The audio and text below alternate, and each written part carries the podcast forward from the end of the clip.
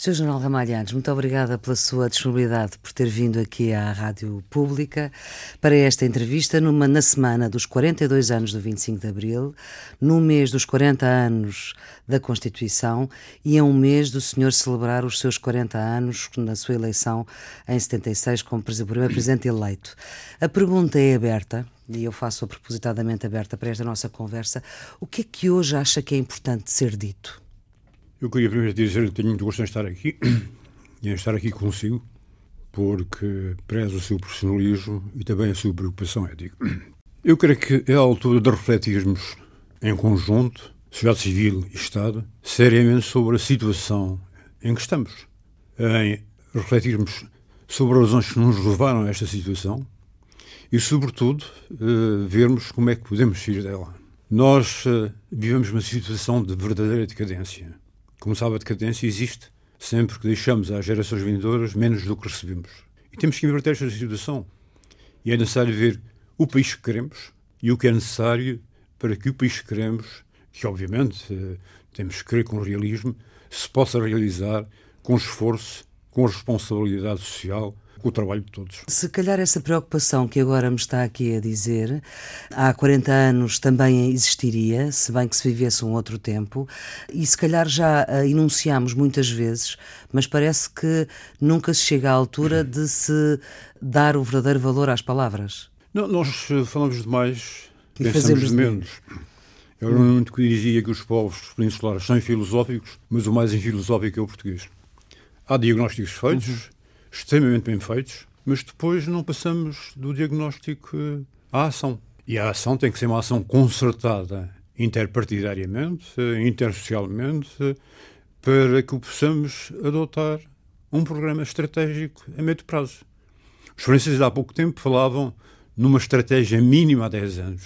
Eu creio que a situação da Europa em especial e a situação do mundo também obrigam exigem quase que se seja obrigado a refletir sobre a situação, sobre o que é necessário para sair dessa situação, desenhando efetivamente uma estratégia por um período largo. Eu creio que 10 anos é o mínimo indispensável. Hum. O senhor, dois dias antes deste 25 de abril, eh, esteve em Santarém, a Antena 1 também esteve lá, numa iniciativa do, do PSD por causa do, do aniversário da Revolução, em que propôs precisamente isso, um plano estratégico para o país que podia ser dinamizado pelo Presidente ou por fundações e que apelasse a um entendimento interpartidário.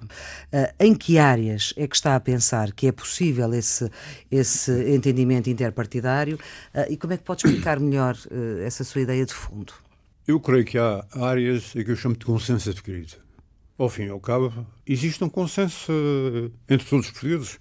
Eu, aliás, se correndo de ordem, dizia que não está muito difícil pormos de acordo sobre aquilo que é essencial para o futuro do país. Política externa, política europeia, política financeira, saúde, segurança social, educação, justiça, são áreas de consenso adquirido. Mas, Porque é que, General, nesta altura, são áreas de consenso adquirido? São áreas em que todos, todos, e eu creio que sem exceção, aqueles que se preocupam com o país, entendem que é necessário atuar e atuar depressa. Eh, eu vejo os empresários a dizê-lo, vejo os partidos políticos a dizê-lo, vejo o Sr. Presidente da República a referi-lo. Sim. Porquê é que não passamos das palavras à ação? Porquê é que não fazemos aquilo que é indispensável? E para além destes consensos adquiridos, há determinadas coisas que são ditas, têm sido ditas, e muito bem ditas. Estou a pensar naquele manifesto dos, eh, creio que 70, hum. em que é referido que há um certo número de situações que devem ser resolvidas porque elas implicam gastos desnecessários, gastos que o país não pode suportar. Em uhum. que se diz que é necessário atuar nas empresas público-privadas, é necessário atuar na, no, nos, nas fundações, é necessário atuar nos muitos observatórios, existem observatórios, institutos, etc. 16 mil instituições. O que é que isso custa? Portanto, eu creio que o primeiro trabalho, e é um trabalho que se impõe, é proceder a uma análise cuidada de tudo o que temos na administração central, local e regional e ver aquilo que está a mais e eliminar isso. Depois é necessário ver uh, uh, se é necessário reorganizar administrativamente o país. Como sabe, esta reforma administrativa é do tempo da Mozinha Silveira. Uhum. Por exemplo, o Alentejo, naquela altura, tinha uma população que hoje não tem. Porquê é que mantemos esta estrutura pesadíssima, extremamente dispendiosa, e não procuramos uma, uma, uma estrutura mais ligeira, mais moderna, que obviamente tenha em consideração aquilo que a democracia exige, que é estar perto dos cidadãos e dar aos cidadãos voz em todas as questões públicas de interesse. É? Acha que é possível, no, no, atual quadro em que vivemos, acha que é possível que esse entendimento que o Sr. General leva até, por exemplo, à, à política externa, até à Europa, até à segurança social, acha que é possível, nesta altura, esse entendimento? Eu acho que é indispensável e entendo que passamos de uma situação de crispação para uma situação uh, diferente, uh, mais estendida. Hum. E creio que é indispensável que as formações partidárias e os parceiros sociais todos se entendam e substituam esta cultura de confronto que existe desde o 25 de Abril, e inicialmente com razão, numa cultura de confronto e cooperação. Confronto naquilo que separa, distingue, distintiva as formações partidárias e sociais, cooperação em tudo aquilo que é fundamental para o futuro do país. Eu sei e sabemos todos que a dívida é um problema muito sério, mas é um problema prévio. O grande problema é o desenvolvimento. O desenvolvimento exige investimento, exige educação. É? Os empresários dizem que há dificuldades em investir por causa da justiça, por causa das dívidas que não são pagas adequadamente pelo Estado, por causa da educação e da formação profissional. Porquê é que isso não se muda? Porquê é que isso não se modifica? Será assim tão difícil fazer isso? Eu creio que não. Creio que se porventura estivermos todos empenhados em fazer com que o país tenha futuro. Tudo isto se pode e deve resolver, e isso deve resolver de uma maneira consensual. Não estou a falar em consensos totais. O consenso mata a democracia. Pois Agora, a falta de consenso chegar. no fundamental também uh, diminui a democracia. Eh, era precisamente aí que eu, que eu ia chegar, que a necessidade desses consensos, quando fala num acordo interpartidário, é mesmo entre todos os, os partidos, por exemplo, com assento parlamentar? Isso seria o ideal e nem sequer seria inédito. Eu recordo-lhe que em 73, na Finlândia, com o presidente Kim Kunen, ele tinha um governo com maioria parlamentar e houve o primeiro choque petrolífero. Ele entendeu que a economia tinha sido tão afetada que se impunha uma solução nacional.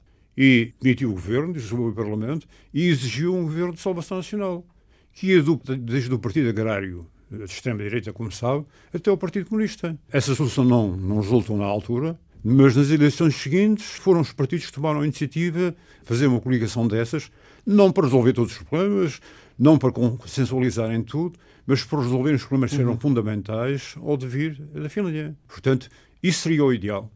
Mas não sendo possível que haja uma maioria parlamentar forte, segura e, obviamente, empenhada em resolver estas questões, que são questões que têm a ver com o nosso presente, mas sobretudo com o futuro dos nossos filhos e netos. É? Uhum. Esta maioria parlamentar que existe hoje pode funcionar nesse, nesse seu pacto estratégico ou é pouco? Eu entendo que ela pode, mas eh, um pacto desta natureza exige efetivamente uma participação de maior dimensão. Portanto, exige PSD, exige PSD e CDS. Não, exige PSD, com certeza, exige, exige CDS também, e o ideal seria, como disse, que tivesse também o PC e o Bloco de Esquerda, né? que todos uhum. se debruçassem sobre o que é essencial para o futuro do país e que, sobre o essencial, conseguissem empenhar-se na elaboração de um plano de resposta. Um plano inteligente, realista, é que eu chamo para simplificar estratégias, no sentido que a estratégia é, ao fim e ao cabo, a inteligência aplicada à ação,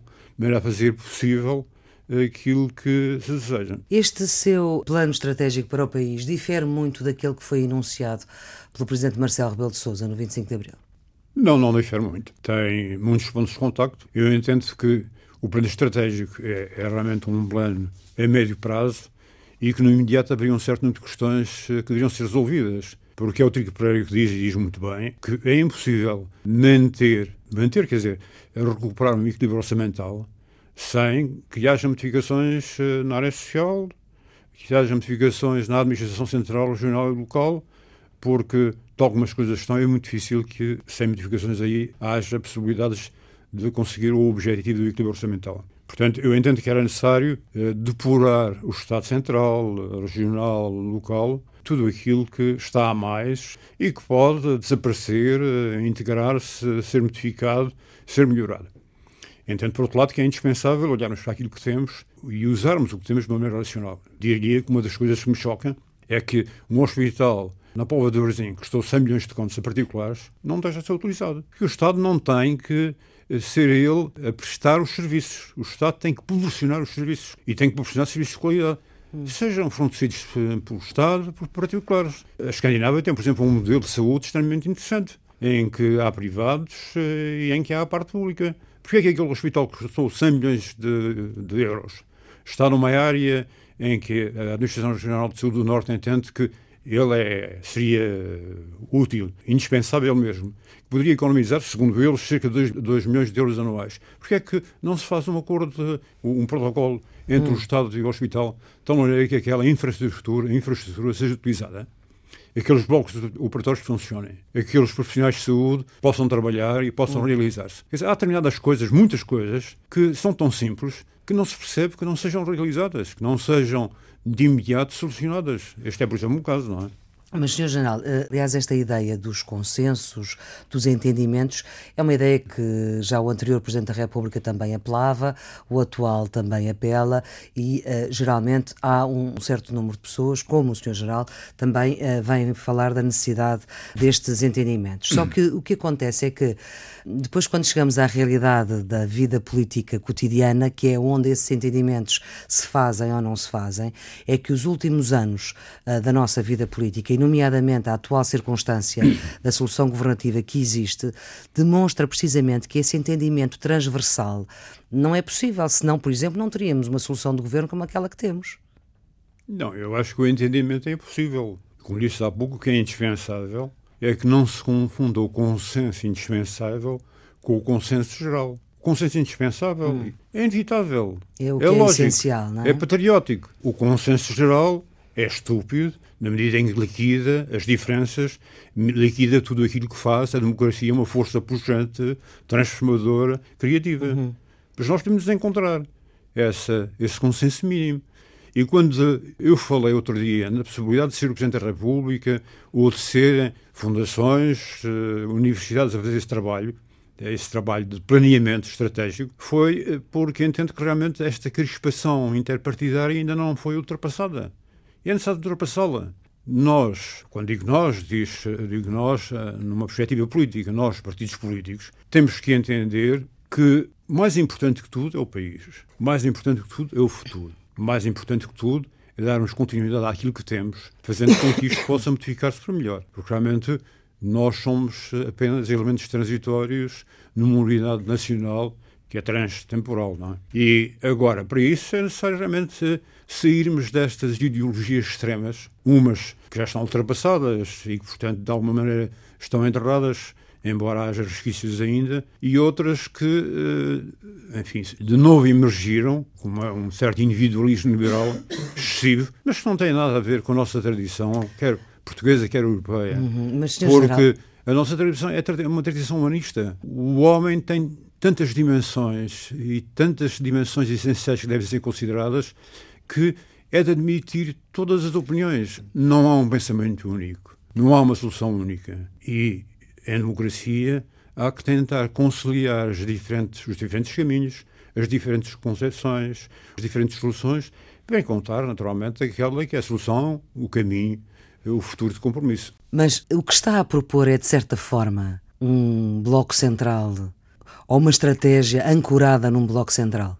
Não, estou, estou a falar numa estratégia que, pela sua caracterização, pelo seu grande propósito, englobe a maior parte dos partidos políticos, todos se possível, os parceiros sociais, a sociedade civil em geral, fundações, igrejas, todos. Porque o país, o nosso país e o nosso futuro não é seu, não é meu, é de todos. E todos temos a mesma responsabilidade social, isto é, todos fazer. temos a mesma obrigação de fazer com que ele possa melhorar e o possamos deixar, como disse, acrescido para as gerações vindouras. É? Portanto, aquilo que o atual Presidente da República dizia no discurso do 25 de Abril, que o facto de haver dois caminhos distintos de governação não impedia consensos, em seu entender, ele está certo. Está certo. O haver dois caminhos distintos é bom, na medida em que haverá confronto, haverá conflito, a democracia é conflito de interesses, de posições, de ideologias. Mas haverá a possibilidade de, através de uma negociação aberta, sem preconceitos, olhando o interesse do país, encontrar soluções de equilíbrio, que serão necessariamente soluções de compromisso. Eu não estou a dizer que vamos encontrar a melhor solução para o país, porque as melhores soluções para o país nunca ocorrem. Porque a política não é entre o bom e o mau. É entre o preferível e o testável. Vamos encontrar essa solução. É a arte do compromisso, não é? E vamos realizar. É, a, política é a arte do compromisso. E vamos realizá-la. Porquê é que não fazemos isso?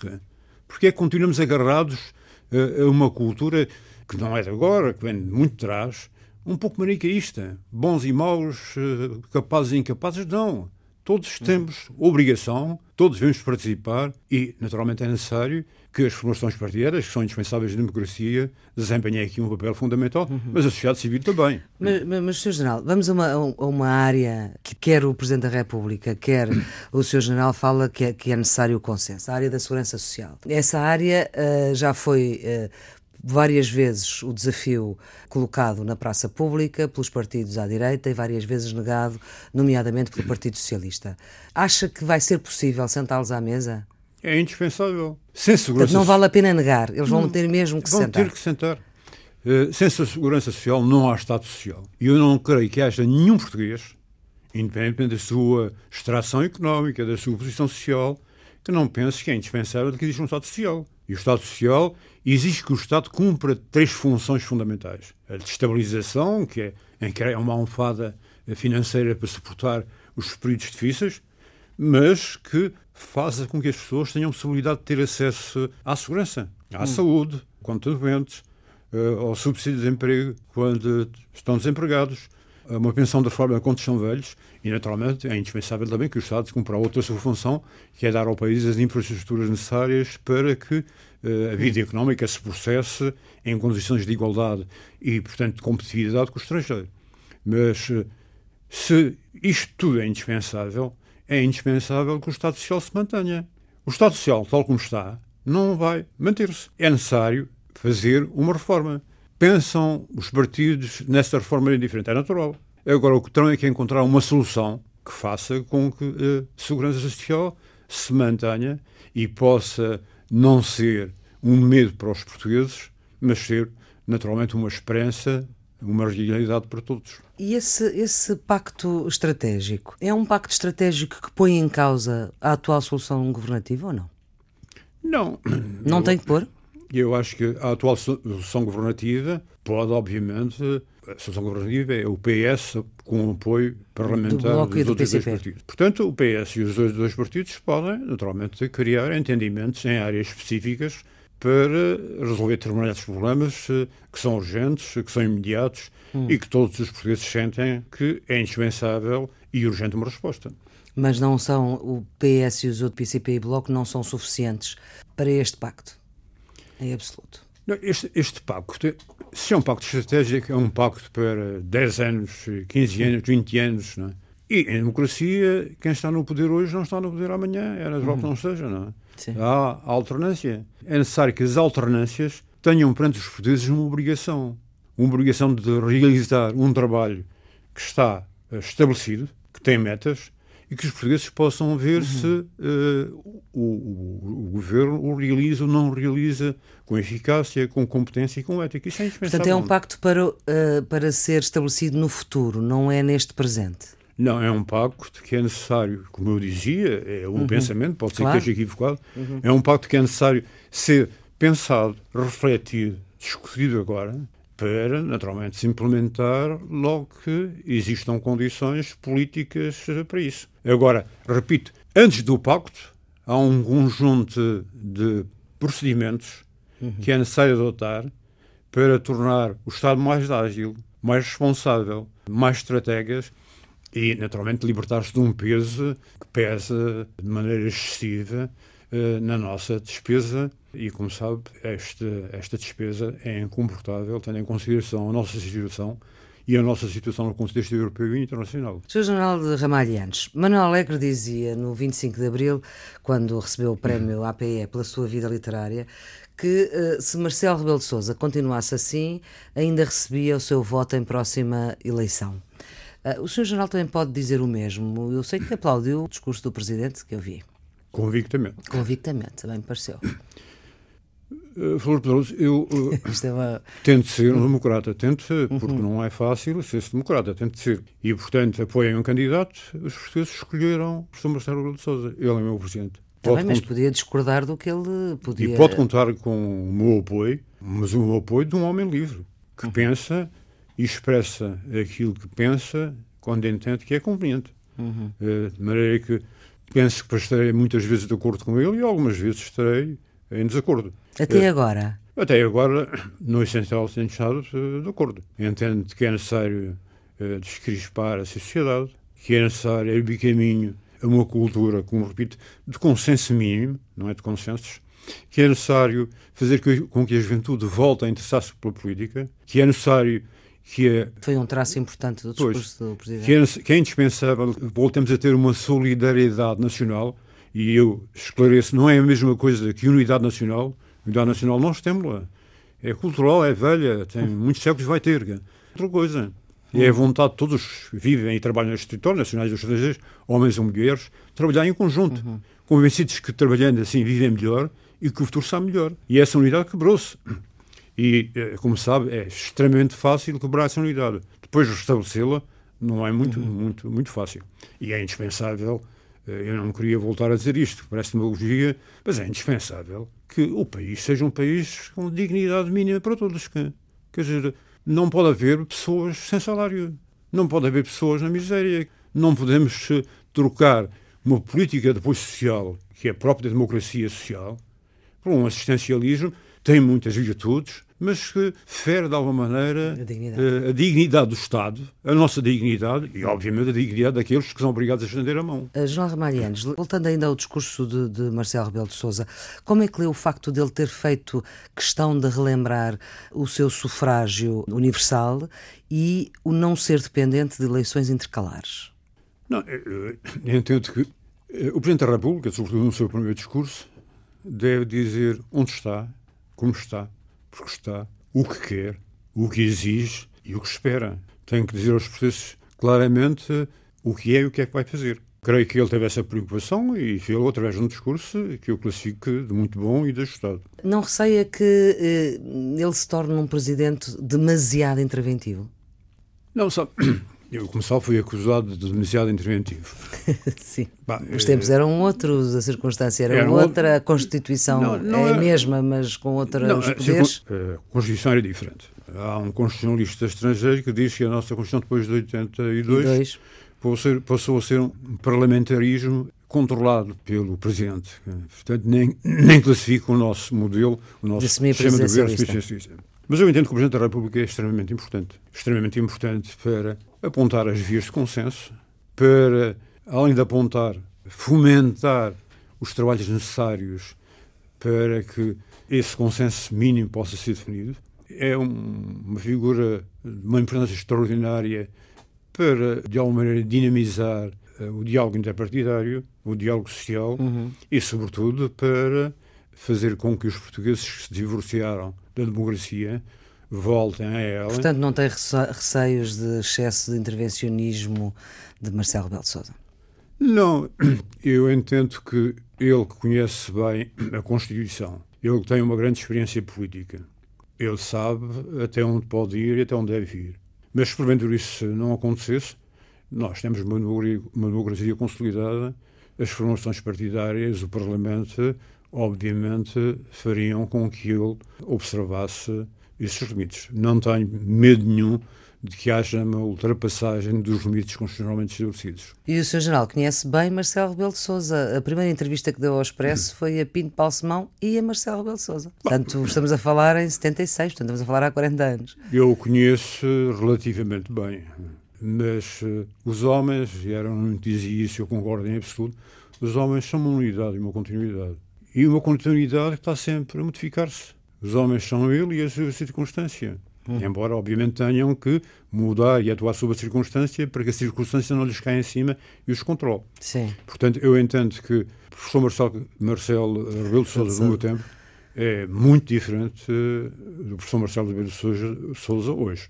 Acho que é um homem muito mais uh, amadurecido pela vida, pela experiência, enfim, pela aprendizagem. Um homem que é professor sabe que na vida o homem tem um trabalho permanente, independente de todos os outros trabalhos, é aprender e ensinar. Uhum. Sr. General, o senhor apoiou Sampaio da Nova, uh, juntamente com os antigos presidentes Mário Soares e Jorge Sampaio, disse mesmo que seria provavelmente o seu último combate, este apoio a Sampaio da Nova. Antes tinha apoiado Cavaco Silva em 2006, 2011. Há pouco falou da continuidade. Encontra uma linha de continuidade nesta sua forma de estar? Eu, eu responderia lembrando-me da Silveira. Ele, em determinada altura, disse o que lhe importava é como se governa, não é quem governa. A mim, o que me importa é como se dirige. E, eh, embora sejam pessoas eh, de extrações ideológicas totalmente diferentes, pensamentos políticos diferentes, havia, a meu entender, e eu tive a ocasião de dizer isso em plena hum. campanha eleitoral, com, com muitas acusações feitas na altura, de que entendo que ambos têm em comum uma preocupação ética e um espírito de missão. É evidente que depois, na prática, essas preocupações traduzem-se de maneiras, obviamente, de maneiras obviamente muito diferentes. É? Mas eu entendi que existia essa continuidade, existia, se quisesse, essa semelhança. Ou identidade mesmo. Nunca se sentiu desiludido, nem por um apoio nem por outro? Não, nunca me senti desiludido. Nem com Cavaco, nem com Sampaio da Nova? Não, eu entendo que o Estou Cavaco Silva governou num período de extrema dificuldade. Eh, e essa dificuldade acabou naturalmente por levar a algumas atitudes, a eh, alguns comportamentos que eu compreendo, embora com alguns possam não ter concordado. Por exemplo? Entendo. Por exemplo? Eu não queria estar a, entrar nesses pormenores. Posso ajudá-lo? Por exemplo, foi claro que uh, a posse deste, desta solução governativa para o anterior presidente foi, uh, foi uma posse contra Eu, disse, não queria estar a, a, a pronunciar, mas em relação a essa questão, dizer que uh, a democracia é um conjunto de instituições, de normas, de procedimentos, de valores e que nada disto é pouco importante, tudo isto é muito importante. Se o Parlamento decidiu que aquela é a solução, eu entendia que o Presidente da República deveria ter optado por ela uh, sem grandes uh, relutâncias. Percebi a posição dele. Percebeu-se que foi muito relutantemente, foi mais uh, um mês e meio que demorou entre as eleições e. Pois, eu, eu conheço, reconheço as razões que o levaram a tomar aquela atitude, como disse há pouco, uhum. e tive ocasião de dizer que eh, eu eh, não concordaria com elas. Mas as discordâncias que tive com ele foram em, em, em, em questões de, de, procedimento, não nas questões essenciais que, que, devem orientar a presidência. Quando fala em questões de procedimento, está a falar de quê? De uh, orçamentos, por exemplo, que violassem a Constituição, por exemplo? Estou a falar em várias coisas uhum. nessa também.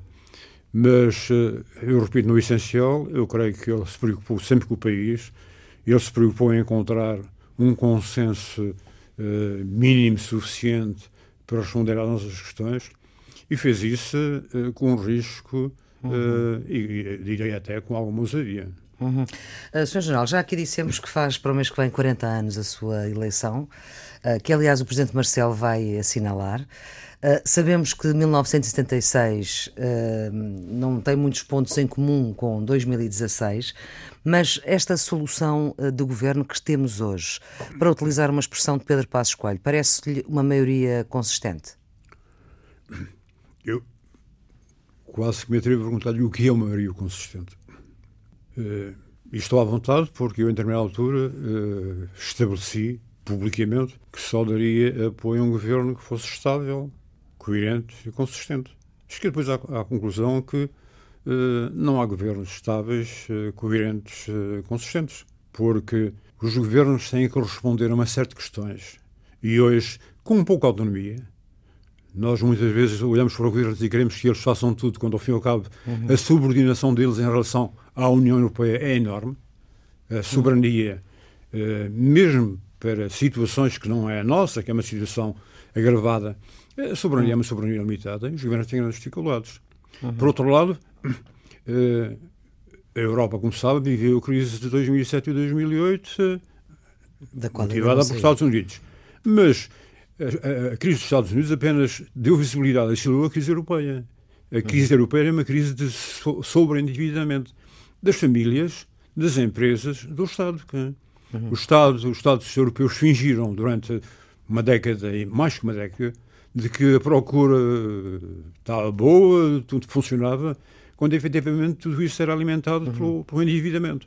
Bom, e, naturalmente, quando o, o dinheiro se tornou mais escasso e os juros mais difíceis, a Europa caiu nesta enorme crise a que não soube responder. Mas isso o que é que nos diz sobre Isto esta diz-nos que um governo uhum. uh, hoje não depende de si, nem depende só do seu apoio.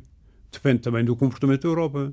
E nós sabemos que este governo, uh, independente, independente dos seus bons propósitos, tem uma dependência em relação à Europa enorme. E numa Europa que, por vezes, é explorante. A Direção-Geral de Concorrência até se permite, eh, em relação à banca, eh, estabelecer distinções entre a banca privada e a banca pública. O que não cabe uh, no, no, na, nas suas competências, nem sequer está estabelecido nos tratados. Isto para dizer que o que é hoje estabilidade? Bom, a estabilidade é, é, deve ser uma preocupação, uh, uma luta constante, sempre difícil. Quando é que acaba a estabilidade? Bom, numa situação destas, eh, todas as previsões são mais que arriscadas. Não é? Uhum. Temos também numa semana em que é, é entregue a Bruxelas o programa de estabilidade, uh, que uh, não é aprovado, bem, sei que não tem que ser aprovado na Assembleia da República, mas que o PCP e o Bloco de Esquerda não aprovam. Uh, e, portanto, também aí, nesta realidade hoje diferente, temos os, os, partidos que sustentam o governo a não sufragar um, um, um documento tão importante quanto este. É, é necessário ter em consideração aquilo que é a realidade política atual. Hum. O PC está a fazer um, um esforço enorme Sim. Hum, de reconversão. Uh, ele esteve sempre fora da área de responsabilidade governativa e assumiu essa área de responsabilidade governativa. Isto é, é notável. É? Eu confesso que, apesar de tudo, uh, estava à espera que isto acontecesse, mas fiquei surpreendido com, com o tempo, com quando aconteceu. Uh, e, e, o Bloco também. Como? E o Bloco de Esquerda também. E o Bloco de Esquerda. Mas o Bloco de Esquerda, em meu entender, tem uma, uma, uma estrutura, uma composição, uma ideologia diferente. Uhum. Eu acho que, ah, e é uma posição pessoal, uh, uh, a alteração ficada no PC é muito mais notável. E, e, e presto homenagem ao, ao, ao Jerónimo, ao secretário-geral, uhum, porque revela uma enorme coragem. Eh, agora, é evidente que eh, ele não pode, de repente, cortar com o passado. Ele tem, como lhe disse, que uh, garantir a unidade transformando a continuidade. Hum. E esse é um trabalho político que ele tem feito, está a fazer, muito difícil. Portanto, quando nós dizemos eles não apoiam isto, isto o que é que isto quer dizer? Bom, quer dizer que ele tem dificuldade e está a tentar realizar de uma maneira inteligente esta estratégia de alteração, de transformação, se quiser, de metamorfose eu entendo que aquilo que aconteceu é importante, é significativo e merece o nosso louvor. Sr. General, chegamos ao fim da nossa entrevista. A nossa, eh, estas conversas acabam com uma música e o Sr. General também vai buscar uma música uh, que é o Timor, aquele hino que Luís Represas uh, fez. Quer explicar porque é que tem esta escolha? Primeiro porque tenho por, por Represas uma grande amizade uhum. e uma grande consideração pela sua qualidade artística. Em segundo, lugar, em segundo lugar, porque esta música é uma música que está ligada a Timor e Timor foi um problema que me fez uh, sair de casa. Passar muito, né? desde 1980. Uh, eh, e faz-me lembrar todos aqueles que estiveram comigo sempre, Melo Antunes, uh, a maior parte dos homens do Conselho da Revolução. Uh, faz-me lembrar que quando se recebeu pela primeira vez um homem da Fretilin, o, que, foi, que foi presidente, agora passou. Ramos Horta. Ramos Horta. Porque a Fretilin era comunista uh, e, obviamente, teria contra ela toda a gente. Embora o Melo Antunes e eu estivéssemos dito que a Fretilin teria tido essa ideologia. Uhum. Mas a partir da altura em que se apresentou uma liberação apoiada pela Igreja e apoiada pela população, ela mudou, metamorfoseou-se. Uhum. Portanto, essa, acompanhei, acompanhei todo este processo e, obviamente. E é por isso que o traz aqui, Sr. General. Muito fundamentalmente por isso. Muito obrigada por, por ter estado uh, na Antena 1, na Rádio Pública. Esta entrevista pode ser vista na RTP2 uh, ah, no domingo pelas 11 da noite. Está sempre disponível em podcast. Tenham um bom dia. Do meio dos corpos, a mesma lama leito final onde o amor nascia.